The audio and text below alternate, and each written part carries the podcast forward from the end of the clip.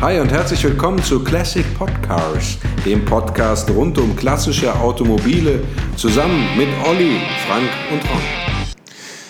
Ja, heute melden wir uns mit einer sehr besonderen Folge von Classic Podcast bei euch. Es ist unsere Folge 20 und Frank und ich, Olli, sind auf der IAA und haben die Chance, mit Erich Bitter, dem Vater des legendären Bitter CD, sprechen zu dürfen. Arrangiert haben das unsere Freunde von Retromotion, dem Startup aus Stuttgart, das dafür sorgt, dass eure Oldtimer allerzeit wunderbar unterwegs sind und top in Schuss sind, indem sie in ihrem Shop über 250.000 Teile anbieten. Wenn man das Teil nicht findet, euch die Teile über ihren Teile Scout suchen lassen und wenn alle Stricke reißen, dann drucken euch die Freunde von Retromotion die Teile sogar einem 3D-Druck nach. Also ein super Angebot, aber noch viel besser war für Frank und mich, dass die Jungs von Retromotion uns Erich bitter vors Mikrofon geholt haben. Also, hört euch den neuen Podcast an. Entschuldigt die schlechte Tonqualität, denn wir waren mitten in der Messehalle in der Halle 4 die Durchsagen sind reingebrummt, die Leute haben neben dran gestanden und gequatscht. Aber ich denke, wir können Erich Bitter wunderbar verstehen. Wir wünschen euch viel Spaß, bleibt uns gewogen und diesmal gibt es auch keinen Abspann, denn das Gespräch war so lang und so aufregend, dass wir einfach irgendwann auf Pause gedrückt haben. Viel Spaß! Herzlich willkommen zu einer neuen Folge von Classic Podcast. Heute ein ganz besonderes Stück und zwar wir sind auf der IAA und zu Gast ist Erich Bitter. Der Erich Bitter. Hallo Frank. Ron haben wir in Urlaub geschickt äh, und dafür haben wir uns adäquatesten Ersatz besorgt. Ja, wir, wir, sind begeistert, dass wir die Möglichkeit heute haben, mit Erich Bitter zu sprechen. Wir haben unlängst eine Folge zu dem Bitter CD äh, gedreht und heute haben wir die Gelegenheit, mit Ihnen persönlich zu sprechen. Das ist ganz großartig. Vielen Dank, dass Sie sich die Zeit nehmen, Herr Bitter. Ja, ich sitze ja hier. Sie sitzen hier und, und, wir haben die schöne Gelegenheit, mit Ihnen zu sprechen.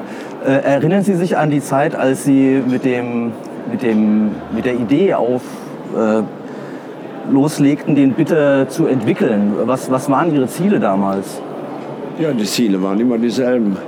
Ich wollte ein Auto haben, was außergewöhnlich ist, was aber trotzdem durch die Nutzung von einer serienmäßigen Technik fahren kann.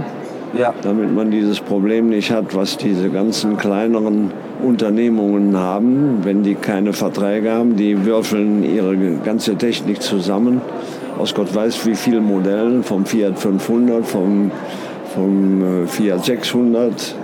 Und mein, meine Idee war eigentlich, dass ich gesagt habe, ich möchte wirklich effektiv ein Auto haben, mit dem ich jeden Tag fahren kann, wo ich mich nicht kümmern muss, ob es mal gerade regnet oder ob es vielleicht sogar schneit und das war ja bei den kleinen Serienautos immer ein Riesenproblem, diese ja. Nutzbarkeit. Ja.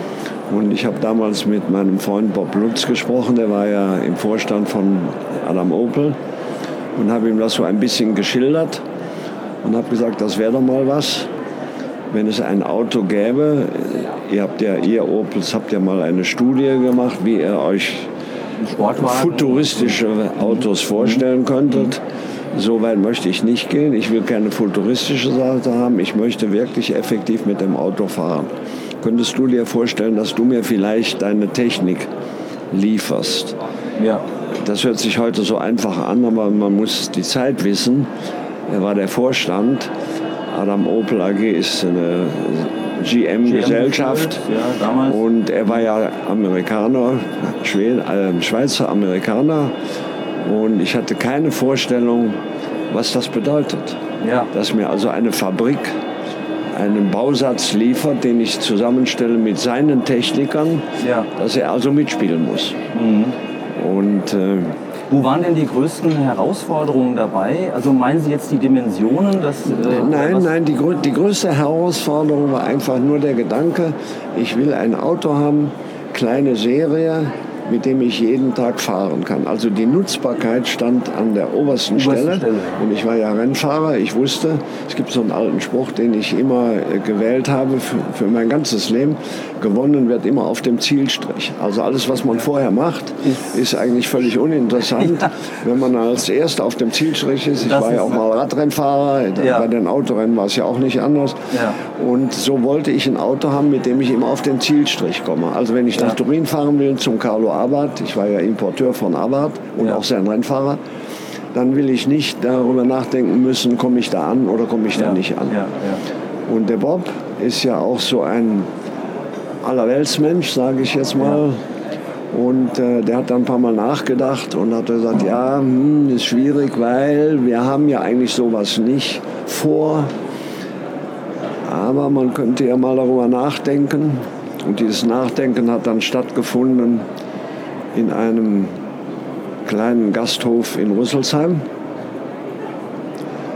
Wir saßen da beim Mittagessen, ganz normal, und wir haben darüber diskutiert. Und es war noch ein der Designer, Ja. der Chefdesigner von der Adam Opel AG war auch dabei. Das ist ja auch Amerikaner. Zu dem Zeitpunkt waren, Waren alle Vorsteller waren alles Amerikaner. Also helfen Sie kurz unseren Hörern, wann, wann war das? Äh, in welchem Es war 68. 68. Also damals wurden in der Gastronomie in Rüsselsheim große Geschäfte eingefädelt. Ich hoffe, das ist heute auch noch so. Was gab's da? Schwarzware? Also dieses, For dieses Forsthaus gibt es immer noch und äh, der hat auch noch Soße. immer in Ja. seinem äh, Gästebuch, äh, hat er mir neulich mal Bilder gezeigt. Ich male ja auch von, Ja. ich male ja Zeit meines Lebens.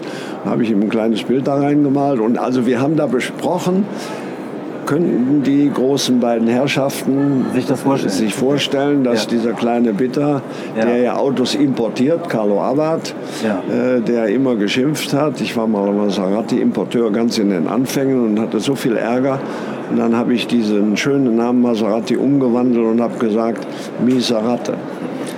Weil das, weil, Keine Freunde gemacht. Ja, weil da- das ist ja ein Problem. Ja, weil die nicht so zuverlässig Ja, Sie sind einfach, Sie verkau ich bin ja Verkäufer, ich bin ja, Ja. kein Techniker, Ja. ich bin der Kaufmann. Das Problem ist, Sie verkaufen etwas, Und dann kommt es wieder. dann kommt es wieder Zurück. und dann Und Sie haben Sie das den. Ärger. Ja. Dann haben Sie den Ärger und wenn Sie denn dann da anrufen, wo dieses Auto herkam und dann sagen die, was regen Sie sich dann auf, dass das Auto innen drin nass wird, dann bohren Sie halt ein paar Löcher in den Fußboden, da läuft das Wasser ja raus. Alles wieder gut, ja. Aber so Ja. einfach ist es eben nicht. Aber so war es damals. ja. Und das wollte ich alles verhindern, dass ich dem Bob und, und eben diesem David Holz damals gesagt habe, aber ihr müsst mir schon mithelfen. Ich habe schon eine Idee, wie das so ein bisschen aussehen könnte. Und Mhm. ich habe ja gerade erwähnt, dass ich ganz gut malen kann. Und dann Ja. habe ich so eine kleine Skizze gemacht und habe gesagt, so in etwa. Und ich möchte gerne die Technik vom Opel Diplomat haben, weil ich will kein kleines Auto bauen, nicht wie Abarth, kleine Autos, sondern ich will ein großes Auto bauen. So, dann wurde dieser Beschluss mit einem Glas Wein und dann sind wir alle drei aufgestanden. Da war noch der George Gallier dabei, wir waren also zu viert. Und dann kam dieser berühmte Spruch, den ich wirklich sehr schätze. Let's go back and let's start our love story. Ja, das ist ja auch eine Love Story. So, das war also der. Jetzt gehen wir mal zurück in das Styling Center. Man muss sich das mal vorstellen. Ja. Wir gehen jetzt zurück, diese hohen Herrschaften, in das Styling, Styling Zentrum und setzen uns dahin. Und dann habe ich dann gesagt, ja, ihr müsst aber mal wenigstens mir einen Diplomat an die Wand hängen. Da gab es ja Zeichnungen, wie das ganze Auto als Opel Diplomat, Mhm. Ja. damit man sieht, Höhen, Tiefen, was auch immer. Und dann müssen wir diese Proportionen und dann müssen wir das ganz einfach machen. Ich will ein ganz schlichtes Auto machen, also nicht hier Spoiler und all so ein Krams. Und ja, dann haben wir da so eine Skizze gemacht und habe gesagt, so ungefähr könnt ihr mir das vorstellen. Das und, ja ein- und jetzt arbeitet mal. Ein, eine sehr, sehr formschöne Karosserie. Also die Proportionen sind Ihnen ja perfekt gelungen bei dem Coupé, bei dem Bitter CD. Das ist ja ein, ein Traum, glaube ich, für viele. Nicht nur aus dieser Zeit. Ich würde fast sagen, es ist eine zeitlose äh, Ja, es ist ja eine Form und, und ich meine, das zeichnet eigentlich die Autos, die ich dann nachher auch gemacht habe. Der SC war ja auch der Nachfolger. Aber das, das große Pech oder die große Herausforderung, ich hatte keine Vorstellung, was es bedeutet, weil ich gesagt habe, da ich ja Kaufmann bin, ich möchte aber ein Stück Papier, hört sich sehr einfach an, ich möchte ein Stück Papier, auf dem dann steht, ich kaufe bei Opel diese Teile und ich darf das tun, was ich tun möchte. Ja. Denn es sind ja nicht meine Techniken, Ja. es sind ja Opel-Techniken. Ja. und das war das Problem, dass jetzt die Herrschaften aus Rüsselsheim diesen sogenannten Vertrag gar nicht schreiben durften. Weil der Inhaber von Opel ist General Motors. Ja. Obwohl die selbst auch Ja. bezahlt wurden von GM. Ja. Aber es war wirklich ein großes Hicken und Hacken und Sie Ja, sind quasi in die, in die Zwickmühle geraten. Ja, zwischen, es war, es, es, war, es war fürchterlich, Ja, fürchterlich schwierig, weil es, es hängt ja so viel damit zusammen. Natürlich. Ich kann ja nicht einfach ein Motor und Getriebe bauen. Ich muss ja alles wissen. Ich muss ja wissen, wie wird das befestigt, an was wird das befestigt, Ja. was passiert, wenn da was passiert, was ist, wenn das abbricht, was passiert dann. Also alles diese Gedanken, die die Italiener ja nicht haben. Ja, also die Italiener bauen Autos, hau ruck, und ob der dann nachher läuft oder ob der Scheibenwischer geht oder ob die Batterie rausfällt, äh, diese ganzen kleinen Unternehmungen, die heute hohe Namen haben, wie Bizzarini oder Iso Rivolta, die haben ja alle einfach so zusammengewürfelt diese Autos gebaut. Formschön waren die ja alle. Die Italiener können da schöne Formen machen. Und, äh, aber sie hatten alle diese Nutzbarkeit. Das war für die Italiener uninteressant. stand nicht so im Vordergrund. Ja, und da der Abarth, der Herr Abarth, war ja Österreicher, äh, und ich habe dann so ein bisschen mit ihm darüber gesprochen, hat er gesagt, das werden Sie nie schaffen. Sie haben ja keine Vorstellung, was das bedeutet. Denn der wusste ja, was es bedeutet, ein Auto zu machen. Und er hatte Ja. immer den Ärger mit Fiat. Also, Ja. Ja. ja, aber ich habe mich da nicht von abbringen lassen. Ja, und dann haben wir angefangen in Rüsselsheim. Dann sind dann Designer dazu geholt worden. Und dann bin ich immer wieder vorbeigegangen und habe geguckt, ist das alles so, wie ich mir das denke?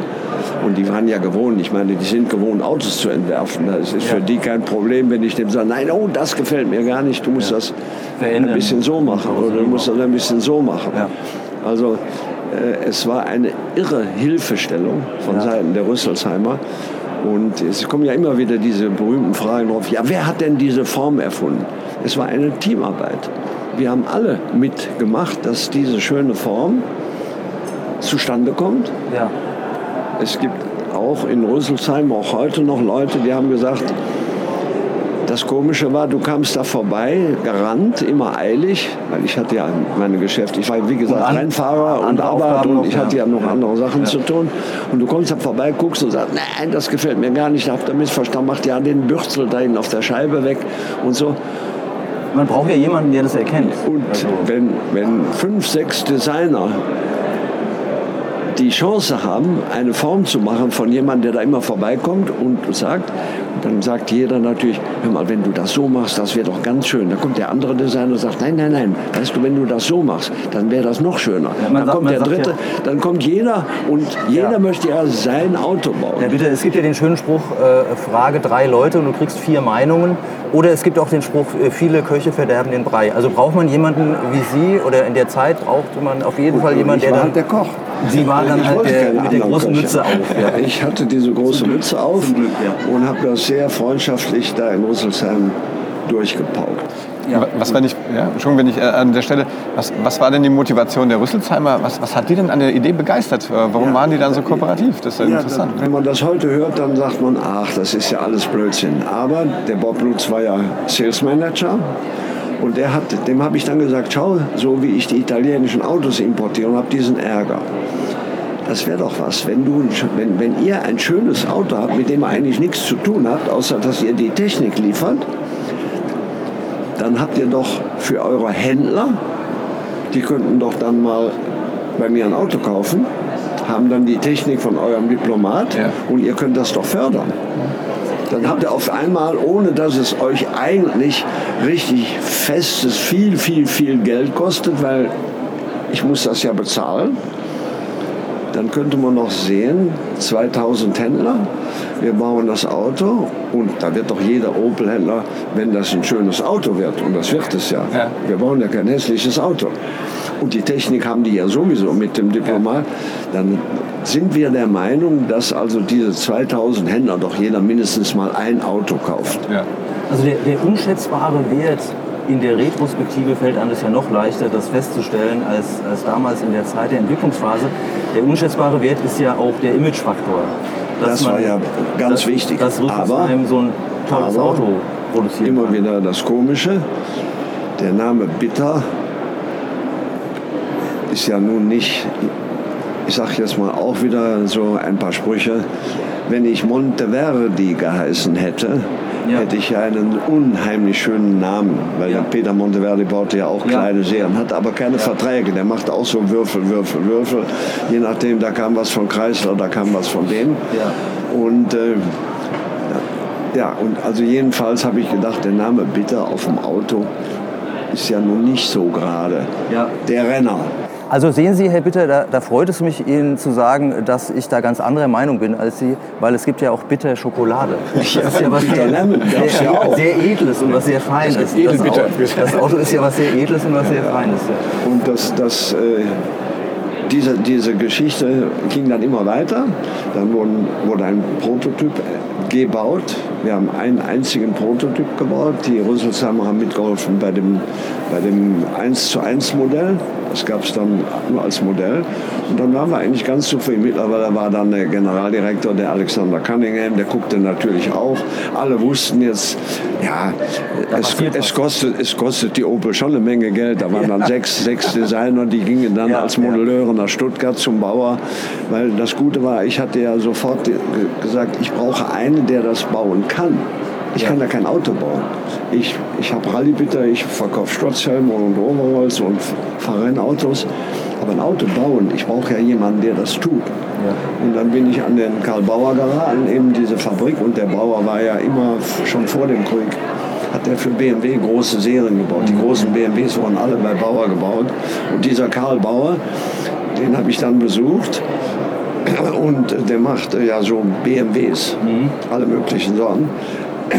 Und dann kam ich dann da vorbei und dann habe ich gesagt, ob er sich das vorstellen könnte. Und dann sagte er, ja, aber Sie haben ja keinen Vertrag mit Rüsselsheim. Ich sage, doch, doch, ich habe einen Vertrag. Sagte, Sie haben einen Vertrag mit Rüsselsheim, Das konnte er gar nicht glauben. dass Sie das alles dürfen. Ich sage, ja. Er sagte, ich glaube das nicht. Dann habe ich gesagt, nehmen Sie ein Telefon. Ich hatte immer die Nummer vom Alexander Cunningham, vom Generaldirektor. Und dann habe ich gesagt, rufen Sie ihn an. Sagte, ich kann doch nicht den Generaldirektor von Opel anrufen. Das geht, ist doch unmöglich, der wird doch gar nicht mit mir sprechen. Ich sage, ich rufe den jetzt an und dann gebe ich Ihnen den Hörer Ja. und dann können Sie hören, was der dazu sagt. Sagt. Weil der hatte natürlich Angst, der Karl Ja, Bauer, ja, klar. wenn er jetzt Risiko, auch Entwicklung machen muss, Ja. wo ich ihm gesagt habe, Sie müssen die Entwicklung machen, Sie müssen die Produktion machen. Und vielleicht ist Opel ja dagegen. Ja. Denn der Karl Bauer hatte immer Schwierigkeiten mit BMW, weil er wollte ja ein bügelloses Cabriolet bauen und die BMW hat das nicht zugelassen. Mhm. Ja. Deswegen musste er immer diese BMWs bauen mit diesem Bügel. Ja. Und er sucht also für sich selber und für seine Firma auch eine, ein zweites Bein. Ja. Dann hat er den, habe ich den Alexander angerufen, zufällig bekommen, habe ich dann den Hörer weitergeleitet und dann sah ich nur immer dieses Gesicht von dem Herrn Bauer. Der sagte immer, ja, ja, ja. Also er war so ein bisschen ja, sprachlos. Ja, der war Das völlig perplex. Und, und Dankeschön, Herr Cunningham. Und dann ging er ein und sagte, ja, Sie haben ja wirklich. Ich sage, ich habe keinen Vertrag, aber ich kriege einen.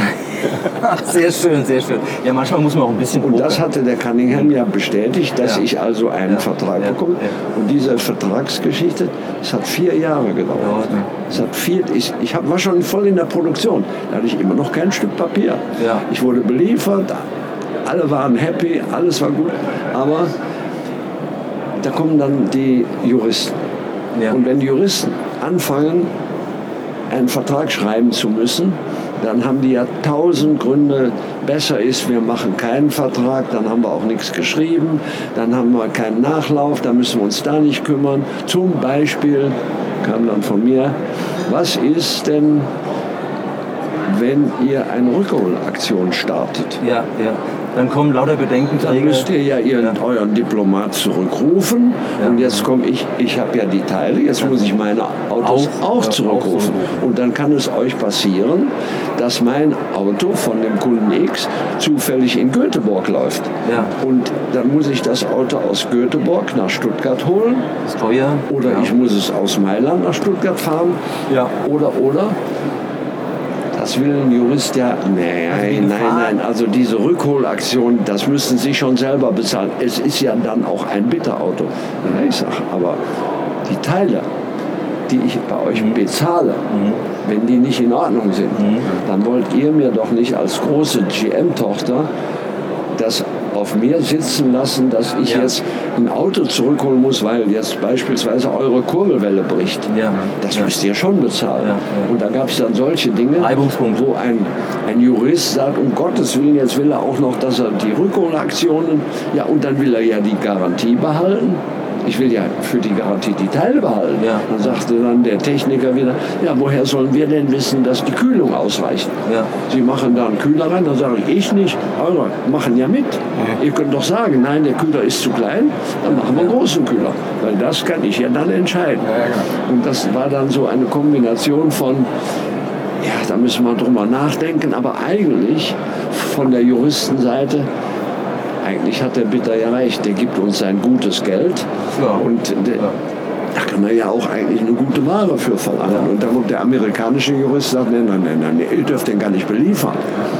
Ja, du darfst das gar nicht machen. Ja, ja, ja. Und dann komme ich wieder und sage, ja, ich habe aber mit dem Cunningham gesprochen, der ist ja Generaldirektor und der ist ja Amerikaner.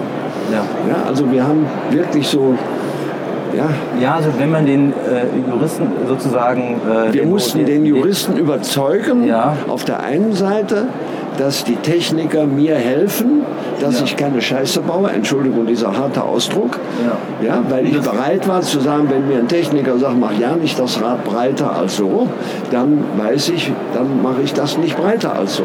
Ja. Weil ich weiß, was passiert, wenn ich ein sehr breites Rad breiter mache.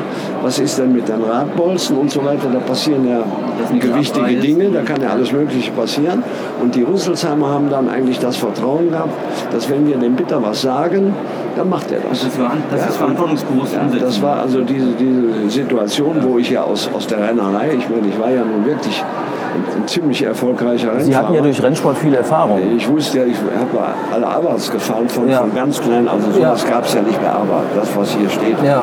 Der Abarth würde sie Hier steht, erschießen. hier steht Hinter uns steht ein, äh, ein Fiat sehr- 500. Da steht irgendwie der getunter Name Abarth das ja. ist, das ist also, Aber Herr Bitter, lassen Sie doch gerade an, das finde ich total spannend. Machen Sie doch mal kurz noch mal eine Runde, fangen Sie mal ganz vorne an, weil ich glaube, viele Leute wissen gar nicht, dass Sie sprachen Ihre Rennsportkarriere an. Machen Sie doch mal in, in Ja, das kurz, ist, wo, wo kommen Sie, wo also kommen Sie ganz, was haben Sie ganz kurz, angefangen? ich war ja Radrennfahrer-Profi auf der Straße, weil mein Vater hatte Fahrradgeschäfte vor dem Krieg und nach dem Geschäft. Wo kommen Sie original her? Äh, Ich komme aus Schwelm. Ja. Aber die Fahrradgeschäfte von meinem Vater waren in Düsseldorf, in Köln Ja. und aus Schwelm. Ja. So, mein Ziel war immer, auch während der Penne, nach dem Krieg, dass ich gesagt habe, ich will nichts anderes, ich will Radrennfahrer werden. Weil das war für mich einfach so Tour de France Ja. und, und, und, und. Und äh, ja, also war ich Radrennfahrer, war ich im Geschäft meines Vaters. Ich bin frühzeitig von der Penne abgehauen, weil ich gesagt habe, was soll ich mit Latein? Das hilft mir beim Fahrrad gar nichts. Das kann ich nachvollziehen. Gar nichts. Also, Die Philologen mögen weghören. ja, Mathematik brauche ich da auch nicht für. Und dann war ich ja nachher in dem Team bei Fischl und Sachs. Ich war ja, wurde ja bezahlt. Ich war ja effektiv bei dem besten Team in Deutschland, eben Fischl und Sachs. Das war in den 50ern, ne? Ja, und dann haben sie festgestellt, nach zehn Jahren letztendlich, haben sie festgestellt, dass ich einen Herzschaden habe. Nach zehn Jahren. Einen unreparablen Herzschaden. Okay. Und das, äh, das hat also dieser damalige Professor Reindl in, in Freiburg festgestellt, weil ich mich beschwert habe als Team. Mal bin ich ganz gut und mal bin ich ganz schlecht. Warum, wa- warum ist das so wechselseitig, so furchtbar wechselseitig? Und der hat dann gesagt, ja, du hast ein negatives T, sagt mir heute auch noch nichts, aber es ist ein Herzschaden, den kann man nicht re- reparieren. Ja. Und daraus resultierte dann, dass er gesagt hat, also ein ganz großer wirst du nicht. So, wenn Sie das fünf Jahre lang hören, ein ganz großer wirst du nicht und Sie geben sich Mühe und Sie fahren aus. Sie fahren zum Teil super gut, zum Teil super schlecht und irgendwann war ich es leid. Da ich gesagt, ich habe das keine Zukunft, weil ich weiß genau, ich werde jetzt nicht ein ganz guter, also werde ich nie so gut, wie ich gerne werden möchte. Ich möchte nicht nur so am Rande ein bisschen Radfahren, ich möchte gut Radfahren. Dann habe ich überlegt, was mache ich jetzt? Jetzt habe ich, höre ich dann auf, bin im Geschäft meines Vaters, der kam spät aus dem Krieg. Das reicht mir eigentlich auch nicht so richtig. Und da wir als Rennfahrer, Radrennfahrer zu allen Rennen damals noch mit den eigenen Autos fahren mussten, da gab es nicht das Omnibus, Hubschrauber. Die Betreuung war ganz Gar nicht. anders, ja. Jeder hatte sein Auto, Ja. fuhr also zu jedem Rennen, fuhr, fuhr man mit seinem eigenen Auto, dann traf man sich, dann fuhr der andere auch. Dann waren wir schon wieder rennfahrermäßig unterwegs, obwohl wir keine Rennfahrer waren. Ja, aber wir waren also immer ganz schnell, schnell, schnell, schnell. Da habe ich gesagt, eigentlich gibt es doch da so, so Rallye-Fahren, das ist doch so irgendwie so ganz lustig und so. Ich keine Ahnung, wohl mehr keine Ahnung. Dann hatte ich einen Freund, der fuhr Rallyes und der hat gesagt, hör mal, das ist doch einfach. du fährst jetzt mal mit und dann, damit du siehst, was das, was Rallyefahren bedeutet. Ja? Ja. Du fährst da mit deinem, was hatte ich glaube ich, ein Opel Super 6 Ja. vor dem Krieg. Modell vor dem Krieg, weil der viel Platz hatte. Ich sagte, hör mal, das- Viele Fahrräder reingepasst. ja. Und dann bin ich mit dem mal mitgefahren, dann habe ich das gesehen, habe gedacht, also das ist aber was Tolles. Ja. Und dann hat er gesagt, ja, das kannst du auch machen, du musst dir nur das richtige Auto kaufen. Und das richtige Auto war ein NSU Prinz 600. Okay. Ja. Der NSU Prinz mit 600 Kubik und 30 PS. Ja. Ja, das war schon nicht so schlecht. Also Kostete, kostete 4.500 Mark. Ja. in der Zeit. Ja. Und der wurde, der wurde eingesetzt. Das, das bin ich, Entschuldigung, das muss ich mal eben nehmen. Ja, klar. Entschuldigung. Kein Problem. Kurz unterbrechen. Jedenfalls also habe ich mir so einen NSU Prinz gekauft. Und da gab es ja Flugplatzrennen und alles und das wurde gefördert von NSU, von der Fabrik. Ja. Also wenn man ganz vorne war, ich glaube die ersten drei in einem Rennen von der Klasse her, die kriegten dann Geld. Das war ja ganz nett. Jetzt bin ich auch dabei. Das ist ein Anreiz. Ich bin ja auch Profi und jetzt fahre ich mal mit diesem NSU Prinz und sie haben mich fürchterlich abgehängt. Also bei dem ersten Rennen, ich habe gedacht, die sind alle verrückt, wie die fahren. Das machst du gar nie, aber irgendwo war ich ja jetzt dann, dann doch irgendwie da drin. Ja, und dann ging das relativ schnell. Ich habe mich also dann ganz schnell, schnell etabliert in dieser Klasse. Und dann war ja ganz einfach. Ich fahre einen NSU Prinz. Da gibt es eine Fabrik in, da in, wo ist die noch? In, in Neckarsulm. Ja? Neckarsulm. Genau, ja, stimmt. Ja. Da kenne ich doch den Mundlos, den Pressechef. Und in Schwelm gibt es keine NSU-Vertretung. Ich fahre jetzt mal zu dem Mundlos. Ja, der kannte mich ja durch die Radrenner, obwohl okay. ich nie NSU-Radrennen gefahren bin, sondern eben Fichtel und Sachs, aber er wusste, wer ich NSU hat war. auch, hat auch Fahrräder gemacht. Ja, ja, natürlich. Ja, ja, ja. NSU hat ja auch Fahrräder gebaut. Ja, Opel ja auch. Ja, und dann haben wir gesagt, dann können wir doch die Fahrräder von euch verkaufen. Und warum auch nicht das Auto? Auto, ja. Dann gibt er mir mal eine Vertretung und dann verkaufe ich in Schwelm NSU Prinzen. Ja. Und dann hat der Lukas das mit seinen Presseleuten und alles hin und her und sagte, eigentlich keine schlechte Idee. Ja, und dann wurde ich NSU-Händler. Jetzt auf einmal musste ich NSU verkaufen. Aber verkaufen konnte ich ja immer. Fahrräder habe ich auch verkauft. Und dann bin ich innerhalb von einem Jahr bin ich so weit gekommen, dass ich also zu, zu den ganz schnellen Leuten in der NSU Prinzklasse gehörte. Aber da wussten Sie dann auch, wie Sie das Auto schneller machen. Nein, da, das wusste ich gar nicht. Sie ich nicht, hatte nein? null Ahnung. Aber mein Aber? Freund, der war schon am sogenannten Tufteln, wie man so einen Prinz schneller machen kann. Und da war ja die Erlaubnis, wie viel kann man tun, wie nicht. Und dann hat er mir da immer gesagt, was er so alles macht. Und er hat drei PS mehr als meiner. Und wenn ich dann 10 Prozent, das ist ja ordentlich. das war ja viel. Und wenn wir dann auf die sogenannten der überall gab's Nordschleife gefahren? Flugplatzrennen. Nee, doch, doch, das kam dann auch. Nordschleife natürlich. Und die hing mich immer ab, verdammt nochmal.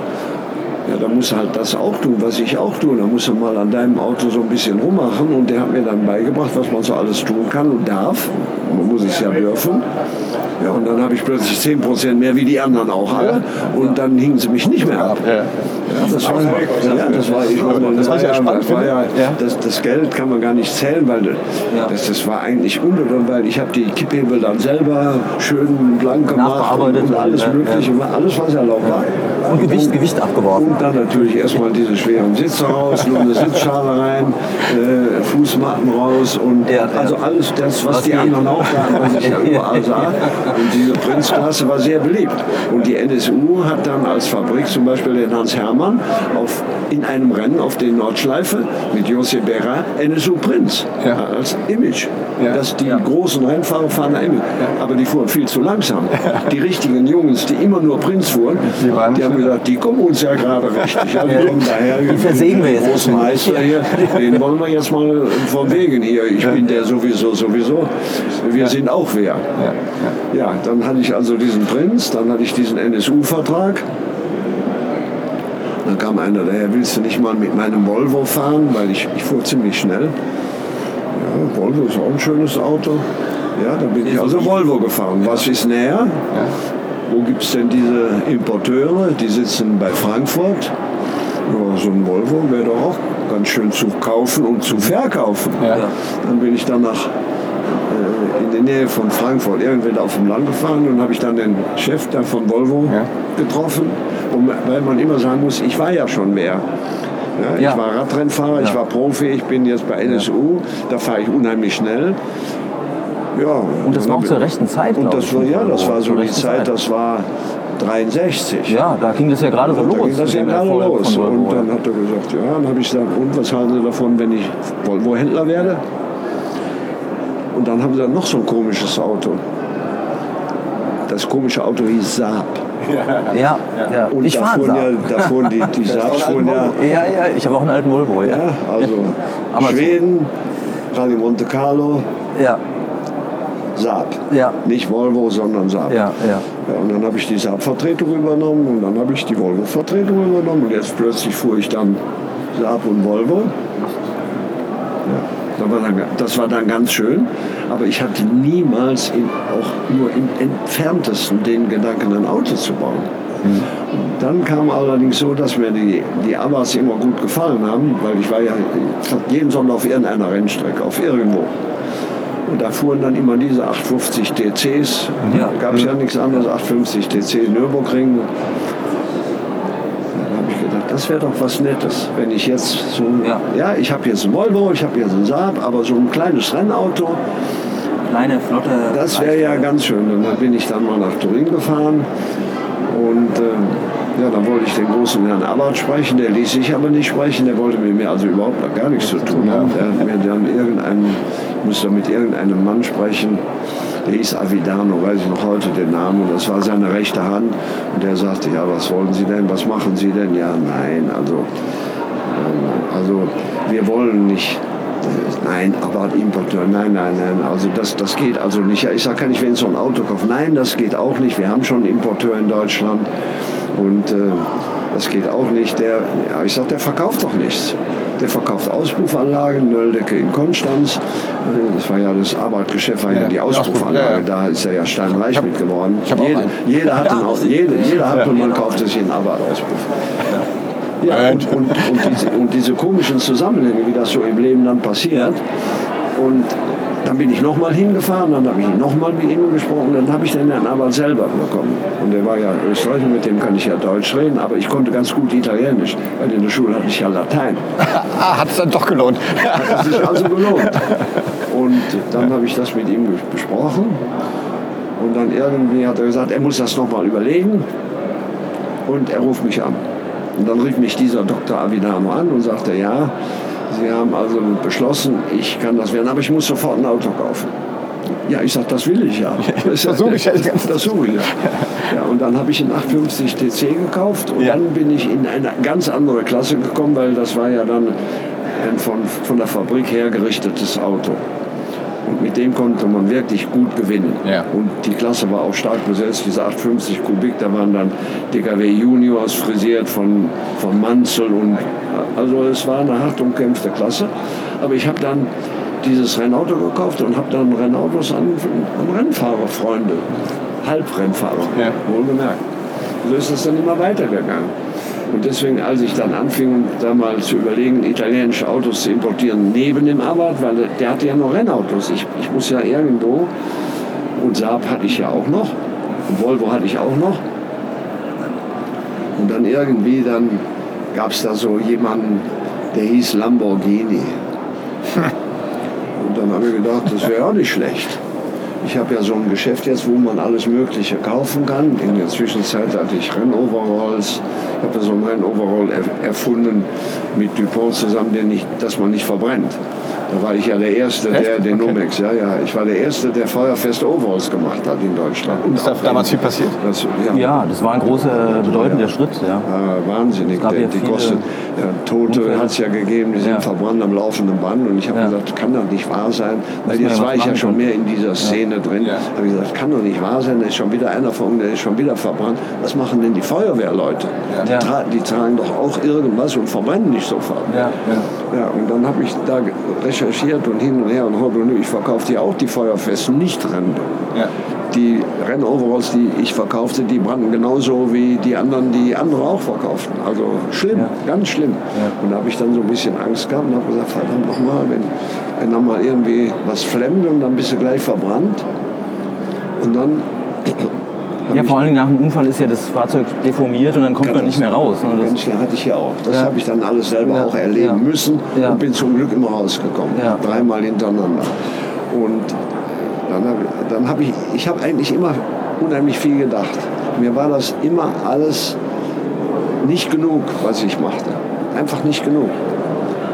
Und das ist vielleicht ein guter Tipp, äh, Herr Bitter, auch für die Generationen, die noch kommen werden, äh, eben neugierig zu bleiben Ja, und, und nicht so schnell zufrieden zu sein Ja, und weiterzumachen. Das. Denn äh, das ganze Thema ist ja auch nachher mit dem Auto. Das war ja genau dasselbe. Ich war ja nicht zufrieden mit den Italienern. Also dieser Lamborghini. Ja. Äh, ich, dann, ich hatte ein gutes Geschäft in Düsseldorf.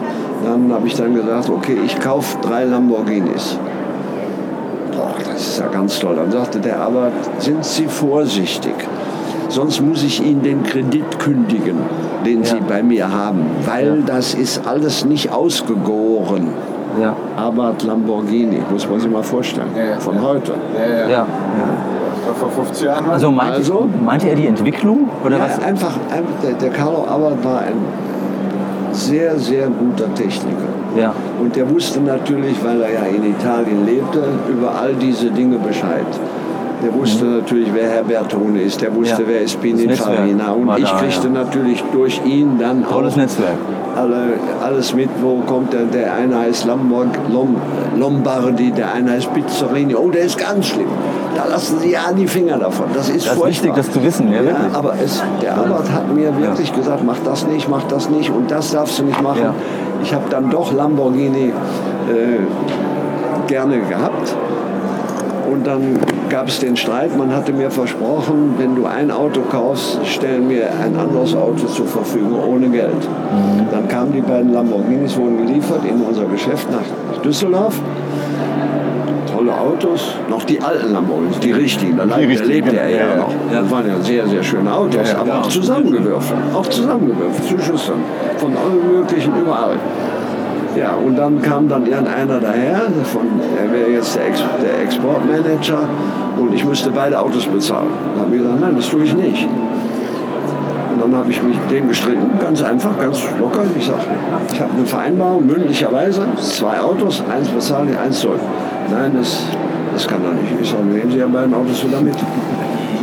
Ja. Ja, nehmen Sie ja beiden Autos wieder mit. Das hat er dann auch getan. Und dann habe ich ihm gesagt, wo er hingehen muss, damit er diese beiden Autos verkauft. Das hat er auch gemacht. Und der wurde dann Importeur. Der hieß Hubert Hane. Ja, ja, ja. Hubert Hane war ein Kumpel durch die Rennerei. Ja. Dessen Geschäft, der war ja bei BMW beschäftigt. Ja. Und sein Geschäft war 100 Meter von meinem Düsseldorfer Laden weg. Also ging dann dieser, ich habe leider den Namen nicht mehr, der hat dann diese beiden Autos an den Hubert Hane und der hat dann aufgehört bei BMW und hat eine riesige Lamborghini-Firma aufgebaut Ja. mit dem Ergebnis, dass er dabei pleite gegangen ist. Ja. Ja, das ist üblich. Ja. Alle anderen sind auch immer pleite gegangen. Aber ich hatte jetzt so diesen italienischen, tolle Autos, aber sehr unzuverlässig. Also Maserati. Jetzt können wir die Kurve zum CD Ja, jetzt kriegen wir ne? wirklich die Kurve zu, Und, dann, zu und der CD war dann genau das, wo ich gedacht habe, Ja. guck, wenn der Isabel Volta nicht kapiert, wenn er jetzt einen Chevrolet-Motor kauft und der fängt da an, diesen zu frisieren, Ja. dann, dann passt meistens nichts mehr. Ja. So, und dann ist der, der schöne Motor ist dann nicht zuverlässig. Ja. Ja, also wusste ich ja, was immer die rumfummeln, ist nicht zuverlässig. Ja. Ich wusste ja, ich bin sehr erfolgreich gewesen mit dem Aber. Ich habe die Motoren nie angerührt. Die kamen vom Werk in Autos fix und fertig. Ich habe gesagt, keiner kann das besser als der Aber selber. Ja. Ich hatte nicht das Gefühl, ich bin der begnadete Techniker. Ja. Gibt es ja jetzt. einen, Ja. der begnadete Techniker. Äh, da kann man dann, komme ich dann später zu. Aber jedenfalls, ich wusste eigentlich ganz genau, wenn der Carlo Aber mir sagt, sei vorsichtig, dann beherzige ich das. Dann gucke ich mal dahinter und dann sage ich, oh, vielleicht hat er doch recht. Also lass die Finger von Bizzarini. Ja, Ja. Lass einfach die Finger davon. Der kann das nicht. Der, der, der macht so, aber der macht nicht das, was zuverlässig. Zuverlässig läuft. Ja. Und daraus und dann durch die Rennerei, Ja. dann war ich ziemlich bekannt, weil ich sehr viel gewonnen habe. Dann gab es in acht- Ende 68, nachdem ich ja, Autos schon importiert habe, alles Mögliche gemacht. Dann kam dann diese Verbindung nach Russland. Und die wurde auch wieder lange Geschichte. 68 fuhr ich nur Porsche, obwohl ich aber ein Importeur war. Es gab also ziemlichen Krach mit Da hat Carlo drüber hinweggesehen. Ja, der hat der Carlo auch drüber weggesehen, ist auch Österreicher. Ja. Und Porsche ist auch Österreicher. Ja, also die ja. ich ja gar Hat nicht funktioniert, ja. Da kommt doch noch einer wie der Piech, das vergessen, ist- vergessen wir das mal alles. Aber jedenfalls, ich war 68 dann sehr erfolgreich mit dem 906, habe viel gewonnen, Großrennen gewonnen, mit dem Reinhold Jöst zum Beispiel oder mit dem Pauli Teuron. äh, Gesamtklassement, Grand Premio Mugello gewonnen in Ja. dem 906 mit dem Jöst, 1000 Kilometer Klasse gewonnen, 12. im Gesamt, also Ja. schon Sehr große ganz Ereignisse. ja. groß, große Rennen. Andersdorf habe ich gewonnen, Monza habe ich gewonnen. Also ich habe so viel gewonnen mit diesem Auto, Ja. obwohl es Laber war. Und dann am Schluss des Jahres war ich dann zufällig mal in Stuttgart. Und der Huschke war mittlerweile ein Freund von mir geworden, weil ich durch die Overalls Ja. Ganze Porsche-Mannschaft. Das war ja lebensrettend für viele, ja, Fuhren alle Nomex, Ja. egal ob Vic 11 und wie sie hießen, alle fuhren Overalls von. Und wir verkauften auch sehr, sehr viel diese Feuerfesten. Also, und Dupont war ja nun ein Name. Und Ja. Die Dupont hat dann gesagt, ja, wir müssten jetzt eigentlich mal was machen. Äh, ja, man kann ja viel reden, dass also unser Overall nicht brennt. Da kann man ja drüber reden. Da kann man das kann man auch beweisen. Im Lötkolben auf das. Ja. Und dann habe ich gesagt, ja, eigentlich müsste man, da das ja nicht brennt, ich glaube mal, ich mache mal was und lass mich selber mal verbrennen ohne Auto. Ja, um zu demonstrieren, dass Mhm, da. Nomex, Dupont, Overalls nicht brennen. Ja. Okay. Das ist mal eine Ansage. Das ist mal eine Ansage. Ja. Proof of Concept. Ja. Dann habe hab ich das wirklich also überlegt und ich wusste ja, der Stoff brennt effektiv nicht, das wusste ich alles. Und dann bin ich in Stuttgart, habe ich mit dem Peter Seufert gesprochen, mit dem Fotograf von Automotor Sport. Habe gesagt, du, weißt du, er sagt, hör mal, was du davor hast, da, ja, ja, nicht ungefährlich. Das ist Ja. nicht ungefährlich. Ne? Ja, und dann haben wir gesagt, ja, aber ich mache doch so einen Behälter und dann suche ich mir da, mache ich mir da einen Stein rein, dass ich da drauf stehen kann und dann muss man dieses Öl- und Benzingemisch einfach anstecken und dann gibt das ja eine große Flamme und ich habe die Feuerwehr ja dabei, die Ja. steht ja im Hintergrund.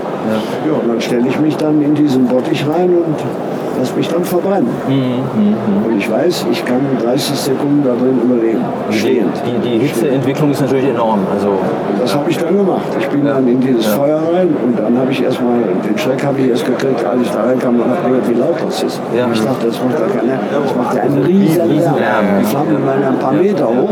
Ja. Und dann habe ich mich da reingestellt und dann hat der Peter Seifert schön fotografiert. Ja. Und dieses Foto ging rund um die Welt, weil Dupont hat dann dieses Foto ich kenne das Foto, ja.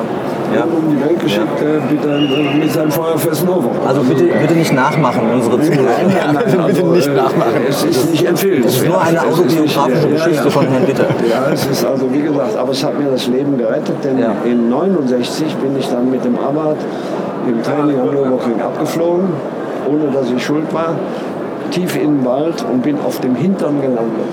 Oh, Also das Auto hat, es war ein Ja. offenes Auto, Ja. zwei Liter, hat sich zigmal überschlagen Ja. und ich bin gelandet auf dem Hintern. Alles hat gebrannt, aber ich wusste ja, Ja, ja. ich lebe noch. 30 Sekunden Zeit. Ich losgemacht und bin aus diesem Feuer raus, weil da unten war noch kein Feuer mehr. Die standen alle da oben und suchten mich, weil Ja. ich lag so tief im Wald. Okay.